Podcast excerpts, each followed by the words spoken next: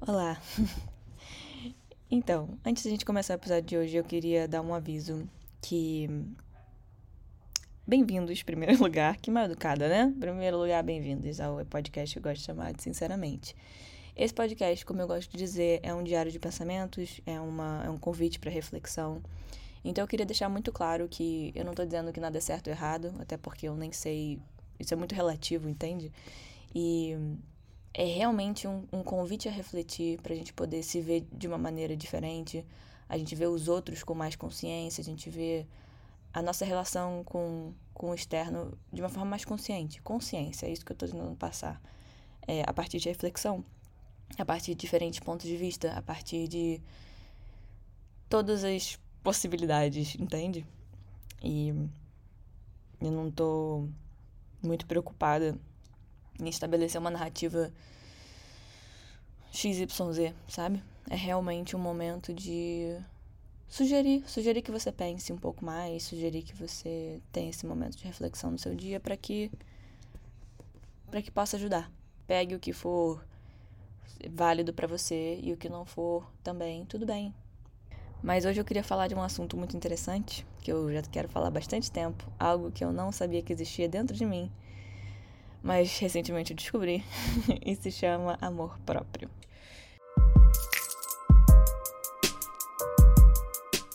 Então, eu acho que quando a gente nasce, não tem como não tem como a gente nascer tipo se odiando, sabe? Eu acho que a gente não tem como simplesmente vir ao mundo e ah, eu não gosto de mim. São coisas que, que são construídas, a gente tem que entender que as coisas elas acontecem numa esse tipo de coisa, né? Acontece numa reação em cadeia. São vários fatores pelos quais a gente chega um dia e fala: hum, que merda, não gosto de mim, sabe? E eu também tenho estudado bastante sobre o subconsciente, né? Eu gosto de frisar que eu não sou profissional de nada, eu só sou uma pessoa muito curiosa que pensa muito e usa esse podcast para expressar essa, essas minhocas na cabeça e utilizar para algo útil, né? Que senão consome a gente. Então eu tenho estudado bastante sobre o subconsciente lido bastante sobre isso. E é tão estranho, né? Porque quando eu comecei a ler é, O Poder do Subconsciente, né? É, acho que é desbloqueio, na verdade, o poder da sua mente subconsciente, né? acho que é isso. É, eu comecei a ler e aí falava sobre, tipo, hipnose e tal. Aí eu fiquei assim, hum, hipnose, mano? Tipo aquilo que fazem, assim, em show, que você vai lá no palco, aí fala, ah, dança igual a galinha. Aí a pessoa dança, tipo é sobre isso que a gente vai falar, sabe? eu julguei tanto, sabe? Mas quando eu fui lendo, eu percebi que a gente tem muito tabu em cima de algumas palavras. Então, hipnose não era aquela coisa que alguém ia me hipnotizar e me transformar. Era, na verdade, eu conversando com, com uma parte minha que é mais oculta, que de fato é o subconsciente, né? Que é uma mente que é. Da, não consciente. Tá bom, enfim. é... E aí que eu comecei a buscar além da minha infância, tipo, além da qual foi a primeira coisa que me fez realmente a primeira, a primeira de todas, quando eu nem consigo me lembrar, qual foi a primeira coisa que me fez me sentir não boa o suficiente. e claro que eu tive ajuda de, de acompanhamento, né, psicó psicológico e muita reflexão e, e dois anos de terapia, enfim, muita investigação mesmo. É, não é uma coisa que eu recomendo que você bote no Google e pronto, entendeu? É uma, um processo muito profundo que necessita acompanhamento. É, mas eu acabei descobrindo que tem coisas que a gente vive lá no começo, quando a gente, tipo, um, um segundo de vida, que marcam a nossa memória emocional. E eu sempre soube que eu tinha nascido prematura. Isso nunca foi assim, oh, meu Deus do céu, prematura, caramba. Tipo, sempre achei, tipo, tá, vim antes do tempo, legal. Fim da história. Só que eu nunca parei para pensar, é, até esse momento da minha vida, o que que aconteceu ali, sabe? E eu acabei, por essa investigação, descobrindo que eu fiquei na UTI. É, nos meus primeiros momentos de vida, no meu primeiro mês de vida. E a minha primeira percepção de vida foi de lutar pela vida. Isso é muito louco, né? Eu sei que parece tipo, tá, mas como é que você sabe disso? Foi o que eu falei, foi muita investigação e conversas com gente que entende, né? Sabe? Não, não tirei disso e falei, ó, oh, galera, eu acho que foi do meu parto. Tipo assim, é, foi uma coisa que foi estudada e pensada sobre. E é muito louco pensar que. É, que eu lá no meu primeiro momento de vida achei que. que que se eu não estivesse lutando eu, eu, morreria, entende? Que é, ficar quietinha ali no meu canto era melhor. Porque se eu saísse daquele, daquele momento, daquele espacinho, era isso para mim, sabe? Então eu aprendi a, a fazer, tipo.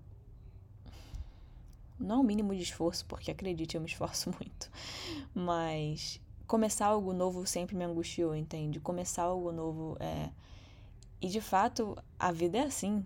A gente tá sempre experimentando várias coisas. E eu acho que a partir disso, dessa cicatriz assim no meu emocional, que foi uma das minhas primeiras memórias de vida e tudo mais, que eu consegui entender o porquê eu vinha não gostar de mim, sabe?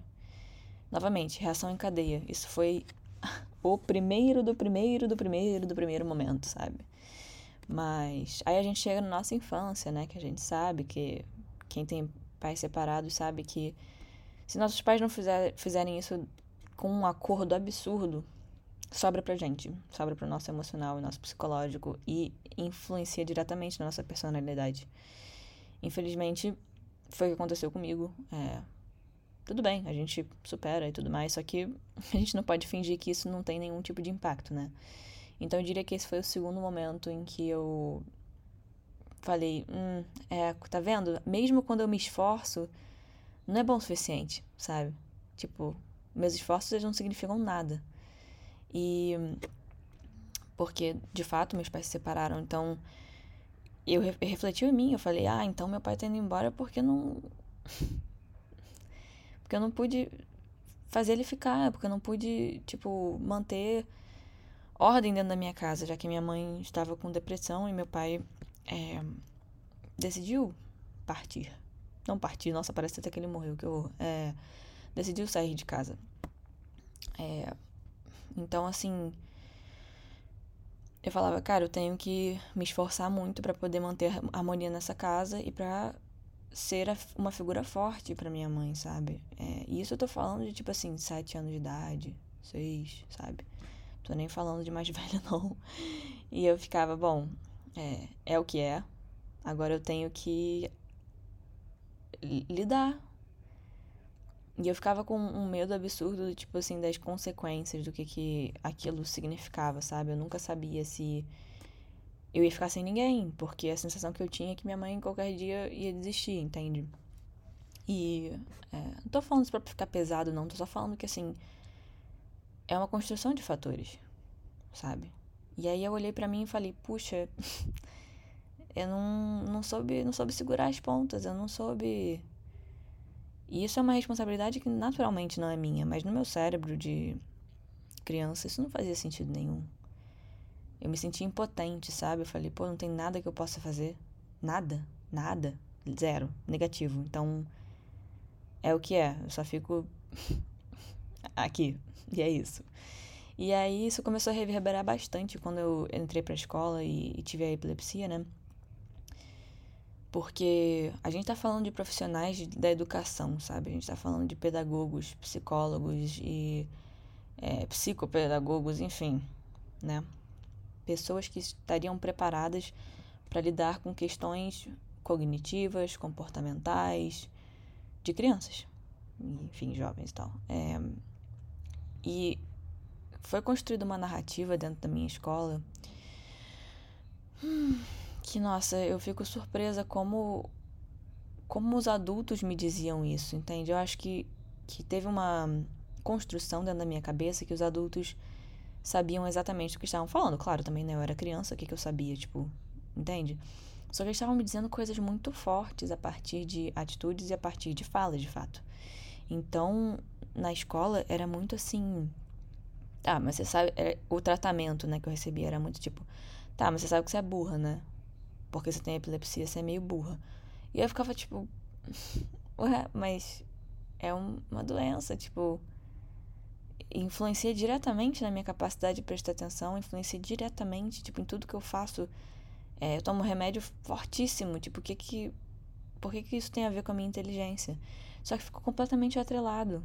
A minha inteligência, a minha capacidade, a minha também capacidade de tomar decisão, capacidade de escolher, capacidade. Porque era assim, Sofia não é apta para isso. Sofia não é apta pra. Sofia não é apta. Não tem como confiar nela, tipo assim. Não tem como botar uma tarefa na mão dela, não vai fazer. E sabe? E é estranho porque eu tava tentando sempre demonstrar que eu tava me esforçando para poder conseguir uma validação, assim, e falar: olha, a Sofia fez direito e tal. Só que, tipo assim, eu nunca fui burra, entende?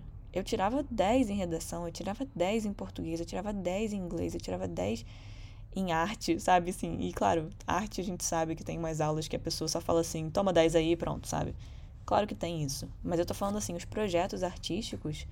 Porra, eu ganhei um concurso literário em primeiro lugar, cara. Ninguém reconheceu isso. Tipo assim, foi como se fosse a coisa menos importante da vida, assim. E tem a ver total com a desvalorização da arte, né? No nosso país, assim. É tipo, foda-se você. Tô nem aí se você ganha. Não, não, não toco saxofone, não, tá? Mas tô falando assim, tô nem aí se você é, tipo, campeão mundial de saxofone, de com, competição musical. Foda-se. Cadê sua nota de matemática? Tipo, isso me incomoda muito porque é parte do pressuposto que todo mundo é a mesma coisa.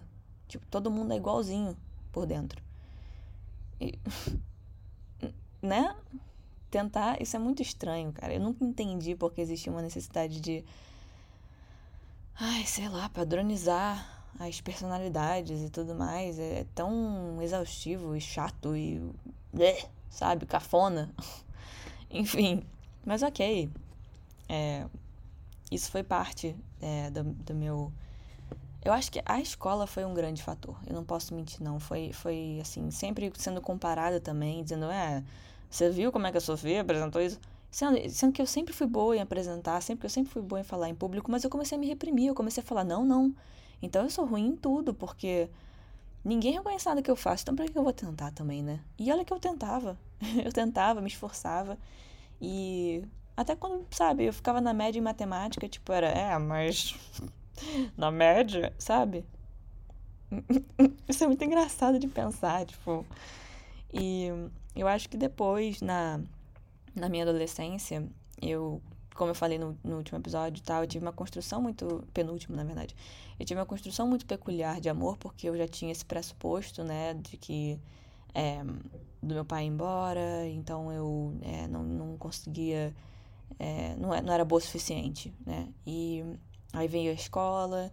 Então eu comecei a buscar realmente. Aí depois a partir da mídia também, né, das séries americanas, que veio uma, uma consciência de.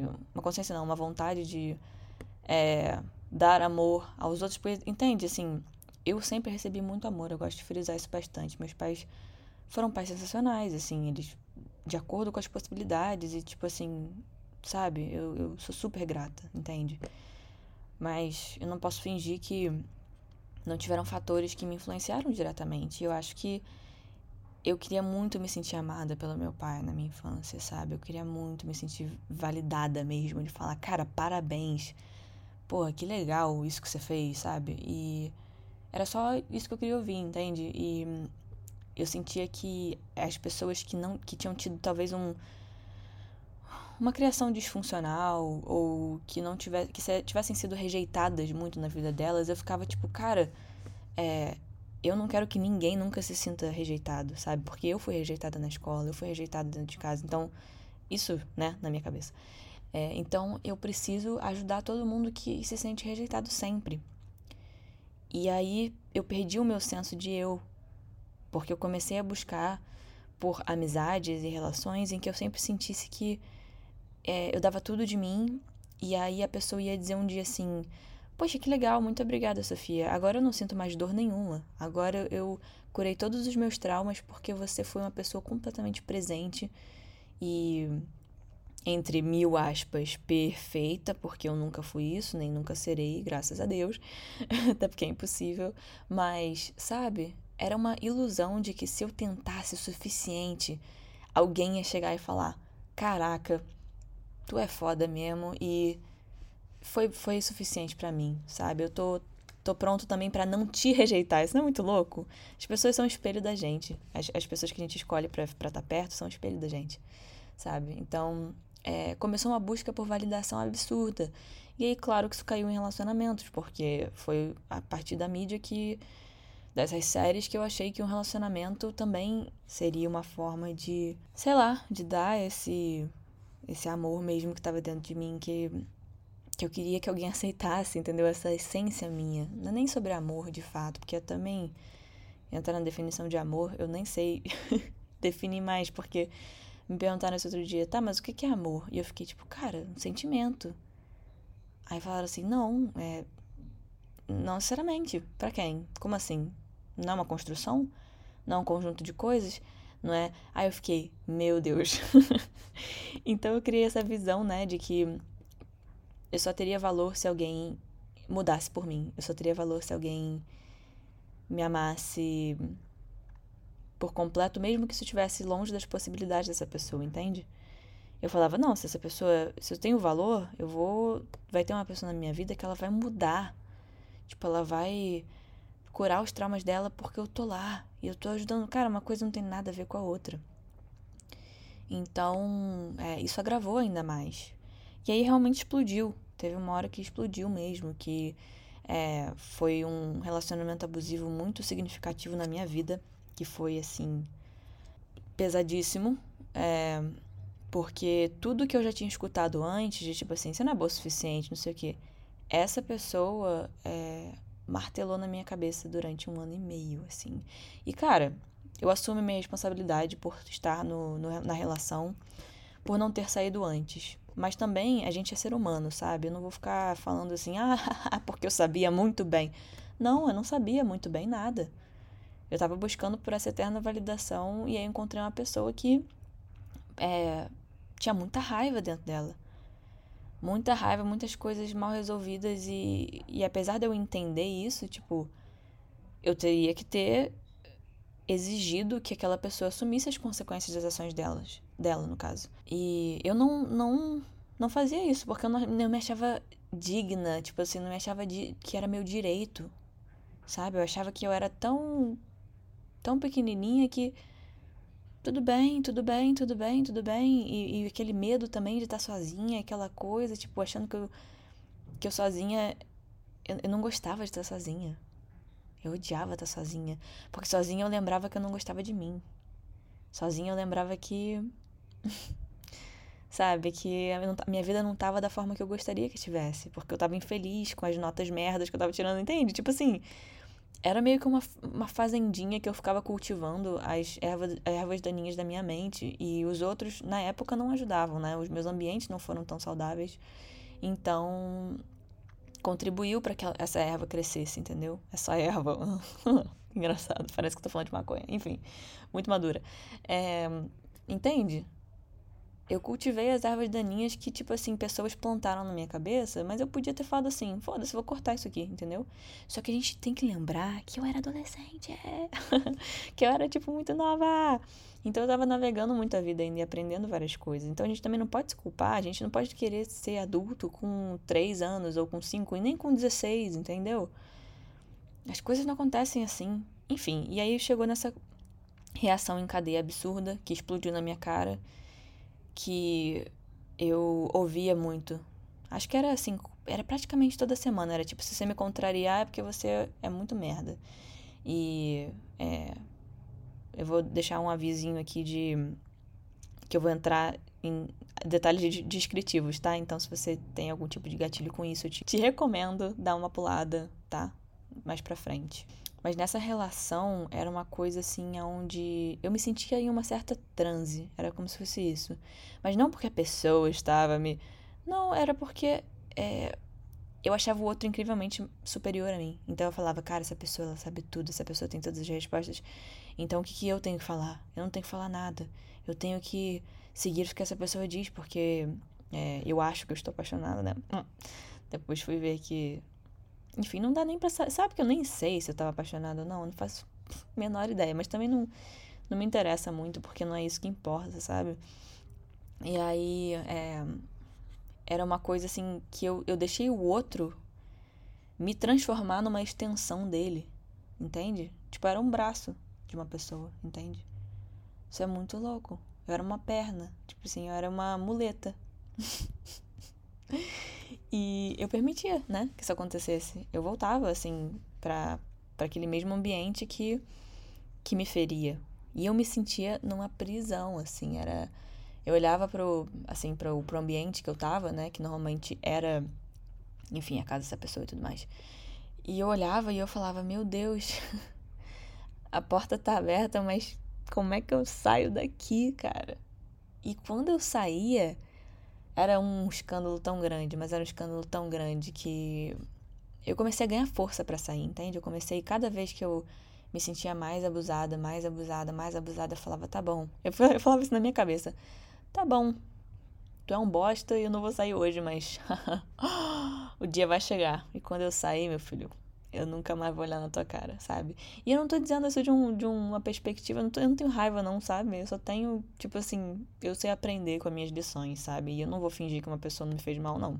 Eu já fiz isso durante muito tempo, tipo, ah, mas ele tinha várias questões. É, e aí? E eu tinha várias outras, e por isso, tipo, tá ok uma pessoa abusar de mim? Tipo, não, não mesmo, não mesmo. É um cara de 18 anos, sabe? Tipo, ele tem que estar tá ligado na responsabilidade que ele tem também sobre os outros, entende? Sobre o emocional dos outros. E eu não sirvo para isso, tipo, pra uma pessoa sugar todas as minhas energias e falar assim, pronto, sabe? Agora vai lá. eu lembro que quando eu saí dessa relação, eu me olhava no espelho e eu falava, cara, quem é, quem sou eu?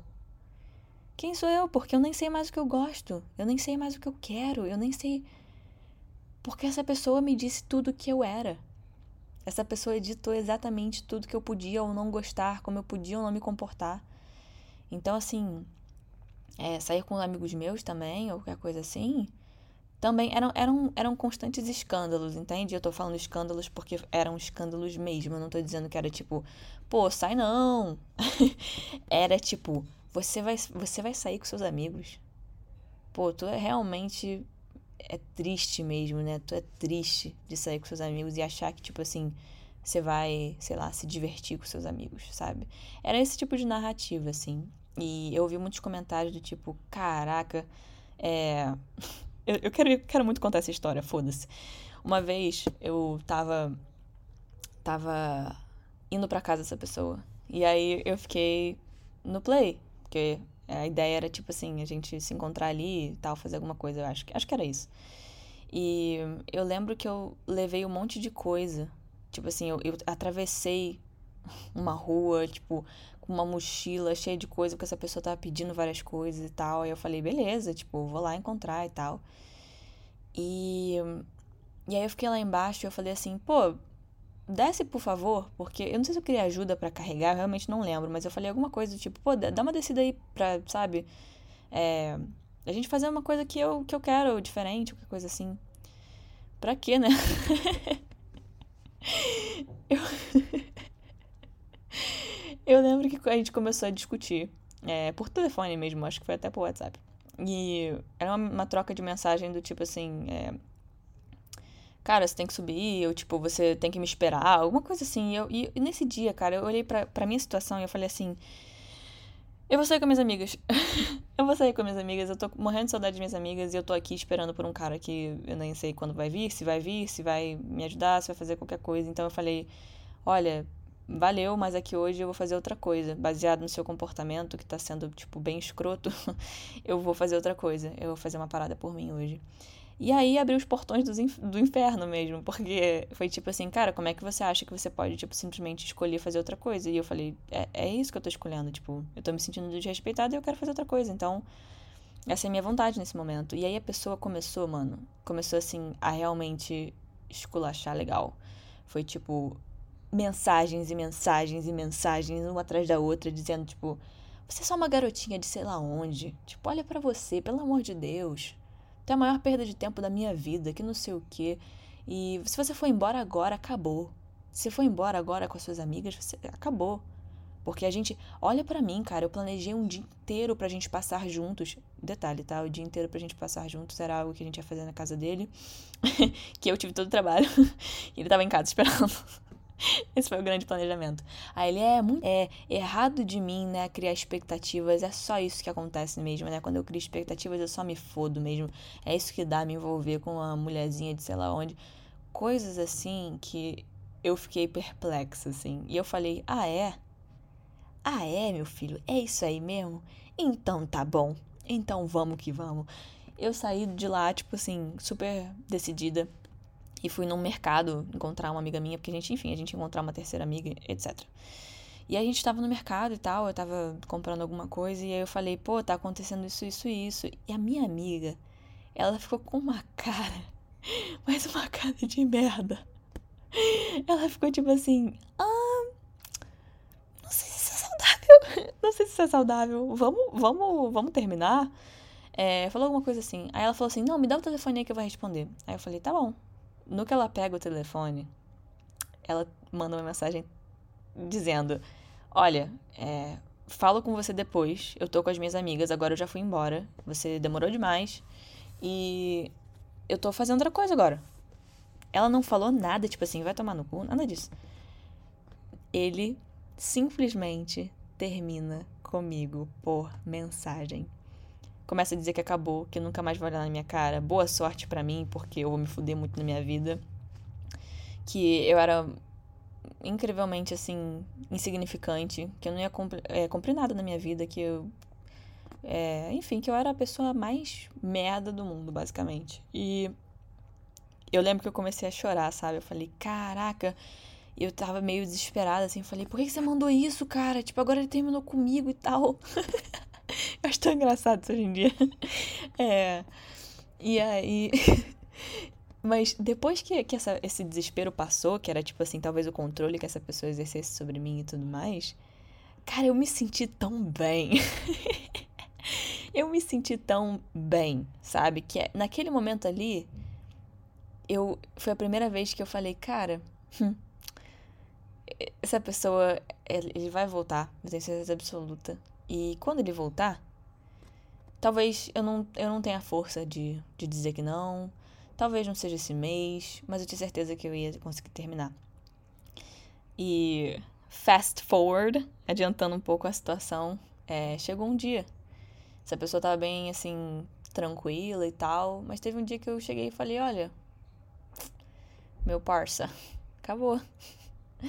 Cara, esse dia ele foi um dia tão significativo para mim, porque eu olhei pra cara da pessoa e tipo assim, acabou. Já era. É muito louco. É muito louco. Eu tenho muito orgulho do, do progresso que eu fiz, sabe? E eu acho que foi uma construção também. Eu achar meu amor próprio recentemente foi muito uma construção em cadeia que não é mérito de além de ninguém além de mim. Ninguém. Eu sou totalmente responsável e a pessoa que foi lá construir esse amor próprio, sabe? Eu acho que ele começou, talvez ali, no momento que eu falei: Tu acha que eu aceito tudo? Vamos ver. É muito louco depois que você já faz toda a situação, que você às vezes reencontra, esbarra com a pessoa, e você fala assim: caramba. Caramba. Essa pessoa não exerce nenhum controle sobre mim. nenhum. Nenhum tipo de controle sobre mim. Nada. Eu sou tão foda de ter vivido, tipo, sobrevivido aquilo, sabe? Que foda, sabe? e. Ah, o cara vai chorar, mas é porque. É uma evolução muito linda, cara. Tipo, que coisa bonita que foi, tipo. Foi muito foda. Foi muito foda eu ter. Eu tô, ter conseguido me encontrar hoje em dia, sabe? E. Enfim, eu acho que, que essa foi a cereja no bolo de tipo. É, de eu finalizar esse processo de, de desamor por mim mesma mesmo. E outras coisas aconteceram após isso, que foram é, outras formas de abuso que é, não vou entrar. Mas consolidou. Teve uma hora que eu falei assim, fudeu, eu me odeio, tá ligado? Mas eu nunca perdi esperança, sabe? Lá no fundinho, eu nunca perdi esperança. Eu nunca. Nunca. Não sei, tinha alguma coisa dentro de mim que eu falava. Tá tudo tão errado, tá tudo tão estranho, mas. Eu vou achar de novo aquela Sofia que que tinha um otimismo tão bonito, que tinha uma energia tão legal, porque assim, eu posso dizer que eu passei por muita coisa, de fato é verdade, mas eu não sou vítima de nada, assim, eu não, eu não vou ficar me vitimizando, isso que eu quero dizer. É, eu passei por coisa pra caralho, eu tô aqui, sabe? E, e eu devo isso tudo à minha energia, à minha essência, o fato de eu ser uma pessoa que acredita no melhor da vida. que loucura falar isso, porque em tantos momentos eu, eu realmente não acreditei, sabe? E hoje eu vejo que é isso, eu, eu acredito nas coisas boas, eu acredito no meu potencial, eu acredito na minha capacidade e eu eu acredito que eu mereço coisas boas hoje em dia, sabe? E é, foi uma grande desconstrução, foi uma grande desconstrução das crenças que as pessoas botaram na minha cabeça. Então eu acho que se você tem alguma dificuldade com amor próprio, eu quero que você tente entender quais são as vozes que você está escutando. Não assim, uou, vozes, what the fuck. Não, mas eu quero dizer quais são as falas que estão enraizadas no seu pensamento sobre você mesmo, sabe? É a fala da sociedade que fala que você tem, para você conseguir o amor da sua vida, você tem que ser, sei lá, é, PP? Se for, é bom a gente investigar. Por que, que você quer tanto, sei lá, digamos, seguidores no Instagram?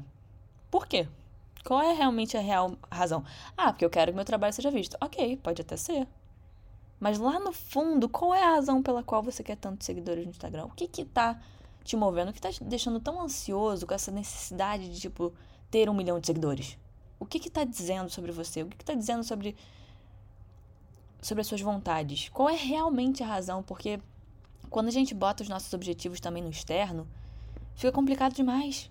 Porque o externo a gente não controla, a gente tem, assim, alguma influência, claro, mas a gente não controla o externo, a gente controla a gente. A gente pode se botar em, em xeque, a gente pode se, entre muitas aspas, consertar, porque eu odeio essa palavra porque parece que está quebradão, sabe? Todo mundo é, é quebrado, entre aspas, em um aspecto ou em outro.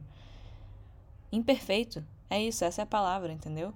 Mas a gente pode. É, a gente não vai chegar na perfeição nunca, mas a gente pode sempre tentar construir para que a gente esteja na melhor paz de espírito possível. E eu acho que é a partir disso, entende?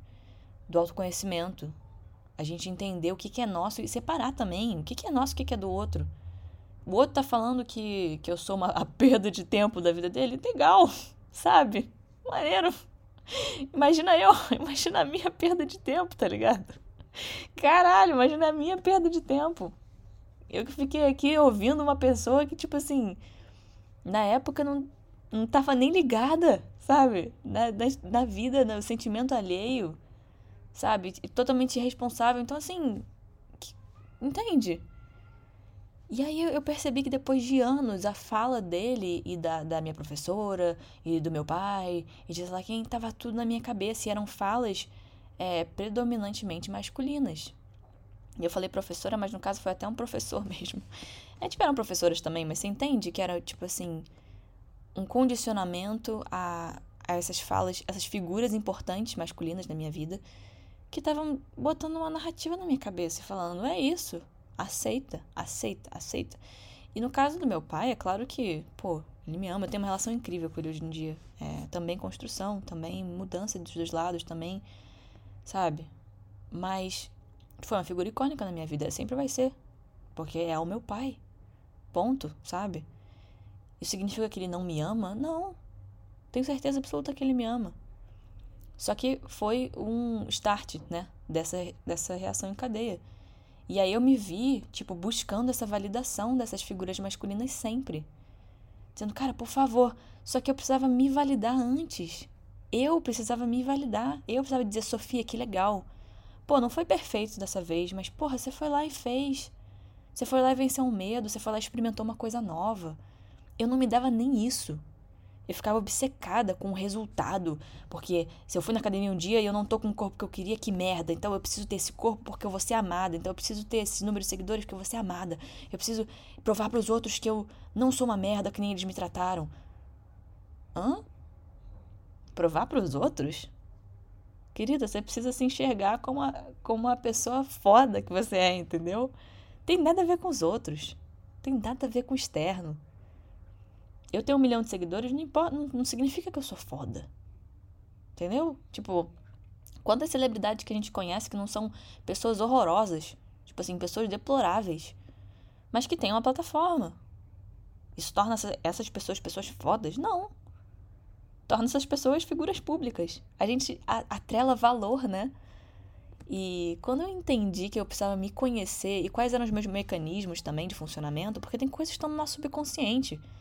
Eu achei que eu me amava já cinco vezes diferentes na minha vida. Falei, não, eu me amo, né? Mas eu não me amava. E tá tudo certo. E assim, assumir isso faz parte. É o que ajuda a chegar no amor de fato, sabe? E eu não sei se um dia eu vou me amar completamente, 100%, amar todas as partes de mim. Tem partes minhas que eu acho chatas, que eu não gosto, sabe? Mas é aceitar isso também falar, é, essa parte minha acho chata. Ponto, paciência. Isso me torna uma pessoa horrorosa, isso me torna é, sem valor, isso diz que quer dizer que eu posso deixar que os outros me tratem de, de uma maneira merda? Não. Nada a ver. O que, que, que, eu tô me responsabilizando, me, me responsabilizando? Me responsabilizando pela ação do outro. Pela visão do outro sobre mim. Pelo que o outro acha que eu devo ser. Ah, o outro acha que eu tenho que ser a princesinha que vai estar na torre falando: por favor, me ajuda, me salva, sem o seu amor não sou nada. Porra, foda-se. tipo assim, eu não sou isso, sabe? Se eu fosse, maneiro. Aí é legal, porque aí a gente, pô, até encontrava aí uma, uma sintonia. Mas eu não sou. Portanto, eu não vou entrar nessa narrativa dos outros, sabe? E eu tô muito confiante de mim mesma como eu nunca me senti na minha vida. Eu nunca me senti tão próxima de mim mesma. Essa sensação, assim, de otimismo, de me olhar com carinho, é uma coisa que eu não tenho desde criança. Quando eu era, assim, criança, antes da separação dos meus pais, eu tinha uma sensação de carinho muito forte comigo mesma. Eu me sentia, assim, energizada, tipo, que eu acrescentava para os ambientes e que, sabe? E que eu era criativa e que era divertido, tipo. E. Eu, eu perdi isso ao longo do caminho. Nessa reação, esses fatores foram destruindo isso. Mas eu achei de volta. eu achei de volta. E isso para mim é não tem nada que tenha mais valor que isso para mim. Nada, nada, nada, nada. Nenhum relacionamento, nenhuma amizade, nenhuma aprovação de Instagram, de rede social, nenhum trabalho também, porque eu achava que meu trabalho ia provar meu valor. E não, meu valor ele é ele é, ele é o que é, entende? Eu sou uma pessoa porra, uma pessoa maneira, sabe? Isso não não muda porque eu tenho trabalho XYZ, não muda porque eu tenho reconhecimento de outras pessoas. Se outras pessoas querem me reconhecer, pô, legal, obrigada. Eu agradeço. Mas também, se não quiserem, tudo bem, eu não vou ser pra todo mundo, sabe? E nem todo mundo é pra mim. Nem todo trabalho é pra mim. E eu não sou para todo trabalho, tá entendendo? A gente tem que achar como fechar, como montar o nosso quebra-cabeça de nós mesmos, entende? A gente vai montando com as pecinhas dentro da gente, é um quebra-cabeça interno, não tem nada a ver com fora. E aí o, o que vier fora é uma soma, sabe? E eu ouço muito isso falando de relacionamento. Ah, o relacionamento vai ser uma soma. Sim, mas e as outras coisas também? Por que, que a gente está condicionado a achar que o sucesso é, tipo, sucesso não é fama, no caso. Fama é a, solução dos problemas. Cara, as pessoas famosas, elas são pessoas que o trabalho deu certo, que o trabalho. E assim, não é que o seu trabalho não dê certo se você não for famoso, também tem isso, né?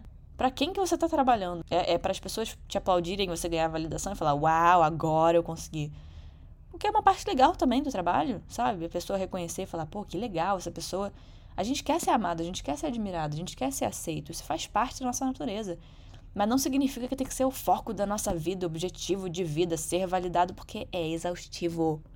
E é impossível também porque não é todo mundo que vai validar a gente. E às vezes vai validar de uma forma que a gente não quer. e aí? Está condicionado, a nossa visão de nós mesmos está condicionada a isso, fudeu. né? Aí a gente realmente vai ficar muito frágil sempre. Sempre botando na mão do outro o controle da nossa visão sobre nós mesmos. Aí não vale a pena, não, te dizer. Eu já tentei. Tô te avisando que não vale a pena, hein? Oh, escuta aí, hein? Tô te avisando. É muito melhor quando a gente. Enfim, mais fácil falar do que fazer. Eu tô dizendo isso, mas eu tive, tipo, por dois anos de terapia real. É... Então eu entendo que não. Né? Mas se eu posso dar um conselho, assim, que é mais simples, que é, tipo assim, talvez no início da jornada de um amor próprio, ou até se amar um pouco mais, que o objetivo seja só se amar um pouco mais, ou se amar um pouquinho, que seja. É realmente tentar separar essas coisas. Questionar assim, o que, que eu gosto? Quem, quem que eu gosto de, de me cercar? Essas pessoas que me cercam, é, quais são as circunstâncias? É, um, é uma mãe? É um, um pai, um avô, uma avó, um tio? Uma pessoa que eu não posso, tipo assim, simplesmente ser independente e falar, tá bom, tchau, caguei o que você pensa de mim? Ou é, ou eu posso mudar minha situação. Tudo depende, entende? Mas assim, perguntando, falando com você mesmo, estabelecendo um diálogo com você mesmo. Por que eu tô me sentindo ansioso agora? O que que, que, que isso significa? De onde é que vem isso? Cara, se questionar é muito poderoso. E dá uma angústia. Você fala, tá, não quero saber disso. Eu, hein, ficar questionando aqui, tipo, não quero saber, tá me incomodando. Mas quando a gente evita, explode lá na frente. a gente tá, quando a gente tá evitando os problemas, a gente tá botando, como é que fala, pólvora na acho que é bomba, paquetes. Enfim, a gente tá carregando a arma, digamos assim, pra gente atirar lá na frente. É. Só que ela explode na nossa cara. Uau, que bela analogia. Mas é. Entende? Então a gente tem que pensar em modos da gente se ajudar também. Porque se a gente é o nosso inimigo, aí, haha, boa sorte. Não, não tem inimigo pior do que a gente mesmo. A gente botar na nossa mente que, né? É uma merda. Não, não tem escapatória, entende? Então, é, a gente tem que sair do nosso próprio caminho para depois, então, entender, tipo, quais são as questões externas que também a gente tá, às vezes, dando muita atenção ou botando foco errado, sabe? Enfim, é isso. eu tô muito satisfeita com esse episódio. Acho que eu disse tudo que eu queria dizer e foi muito válido para mim e me ajudou a organizar mais meus pensamentos. Eu espero que tenha te ajudado, principalmente, que você tenha se sentido acolhido, acolhida, acolhide e que tenha feito muito sentido, que você tenha se sentido encorajado a se amar um pouquinho mais hoje e olhar para seus pensamentos e questões com uma empatia maior com você, porque a empatia ela também precisa ser pra gente, tá? Galera, pessoas é, empáticas aí fora que são que nem eu. A gente também tem que ser empático e paciente com a gente mesmo, tá? Não é só com os outros, não. Tá bom? e com isso eu me despeço com essa frase emblemática. Eu posto episódios todas as terças às seis da tarde e seria incrível se você deixasse uma avaliação, porque isso ajuda a distribuir os episódios. Então, é isso. Te vejo na próxima terça. Obrigada por escutar.